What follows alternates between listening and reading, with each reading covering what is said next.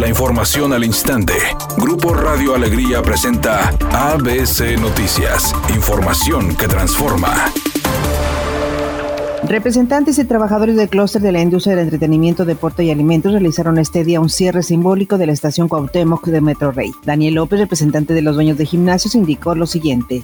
Y estamos haciendo una clausura simbólica, este, manifestando nuestro derecho de nuestro derecho libre de expresión, sin estorbar a nadie, sin lastimar a nadie, sin estar en el uso de las instalaciones. Y solamente es para pedir ese mismo derecho para todos, que podamos tener abierto al público todos cada uno de los negocios. Mientras Cecilio Torres del sector entretenimiento afirmó que en el transporte público existen focos de infección sin protocolos sanitarios. Pero nos damos cuenta de que hay demasiados focos de infecciones y uno de ellos, el más fuerte, digamos nosotros, es el transporte público que no se ha podido regular.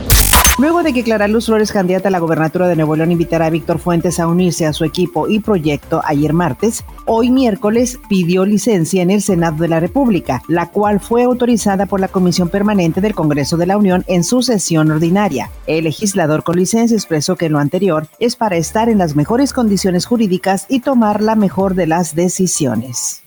La secretaria de Seguridad y Atención Ciudadana Rosa Isela Rodríguez anunció un plan nacional para reforzar las acciones a fin de prevenir y sancionar la violencia contra las mujeres. Dijo que la coordinación de las 32 mesas estatales será fundamental para abatir la impunidad y aumentar los mecanismos de seguridad a las mujeres. Continuar con la capacitación a los policías y la realización de diagnósticos más precisos, priorizando los estados con mayor incidencia de delitos contra las mujeres y los municipios con alertas de género. Para ABC Noticias, Felipe Barrera Jaramillo desde la Ciudad de México.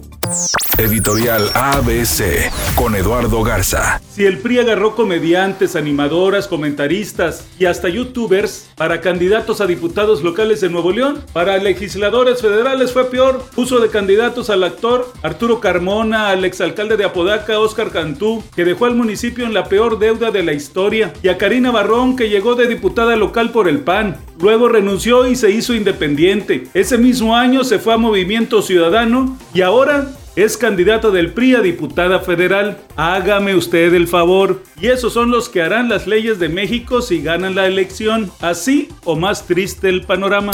Tigres está afinando los últimos detalles previo a su viaje rumbo a Qatar. Pero antes de ello, deberán encarar el partido en contra de Necaxa de este jueves en el Estadio Universitario. Como parte de los protocolos sanitarios, el conjunto Auriazul realizó una ronda más de pruebas PCR para todos sus jugadores. Todo esto con el fin de descartar algún caso positivo antes de los compromisos previamente mencionados. La cantante Talía compartió en su cuenta oficial de Instagram que pese a los problemas que rodean a su familia y a la pandemia mundial, un rayo de luz se asomaba en su vida. Se trata de la inmensa felicidad que siente porque finalmente pudo cumplir uno de sus sueños, ser la imagen de la portada de Vogue México, una de las publicaciones más influyentes en el mundo de la moda. Es una tarde con cielo parcialmente nublado. Se espera una temperatura máxima de 20 grados, una mínima de 14. Para mañana jueves 28 de enero se pronostica un día con escasa nubosidad. Una temperatura máxima de 18 grados y una mínima de 8. La temperatura actual en el centro de Monterrey 19 grados. ABC Noticias. Información que transforma.